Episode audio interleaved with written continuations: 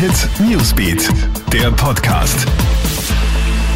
Guten Morgen, Gilbert Stadelbauer da mit deinem Nachrichtenüberblick am Mittwoch.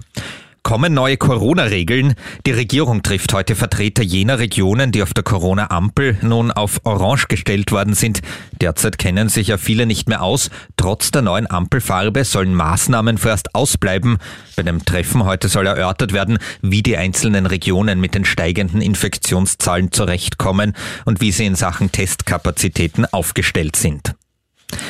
In drei, vier Wochen haben wir den Impfstoff. Mit dieser Aussage lässt jetzt US-Präsident Donald Trump aufhorchen. Er nutzt die Ansage für eine Attacke auf seinen Vorgänger und sagt, unter Barack Obama hätte das Jahre gebraucht. Vier ehemalige Mitarbeiter eines Pflegeheims in Niederösterreich müssen sich heute am Landesgericht St. Pölten verantworten. Sie sollen wehrlose und demente Heimbewohner misshandelt, gequält und sexuell missbraucht haben. Aufgeflogen ist der Fall bereits vor vier Jahren. Bis heute streiten die Angeklagten die schweren Vorwürfe vehement ab. Ihnen drohen bis zu zehn Jahre Haft. Schade, Rapid hat in der Fußball Champions League Qualifikation am Abend beim belgischen Vizemeister Gent mit 1 zu 2 verloren und damit das Champions League Playoff verpasst. Rapid hat zwar stark begonnen, ist aber trotzdem 0 zu 2 in Rückstand geraten. Der Anschlusstreffer ist dann in der Nachspielzeit gefallen und da hätte Leo Kreimel auch noch eine Top-Ausgleichschance gehabt.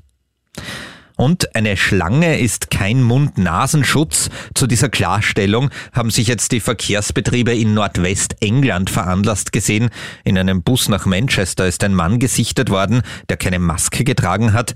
Dafür hat er sich eine lebende Schlange ums Gesicht gewickelt. Ein Sprecher des Busbetreibers stellt nun klar, Masken, Schals und Halstücher werden akzeptiert. Schlangenhaut aber nicht.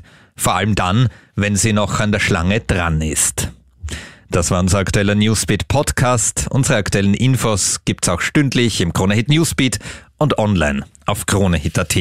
Bis zum nächsten Mal. Tschüss. Kronehit Newsbeat, der Podcast.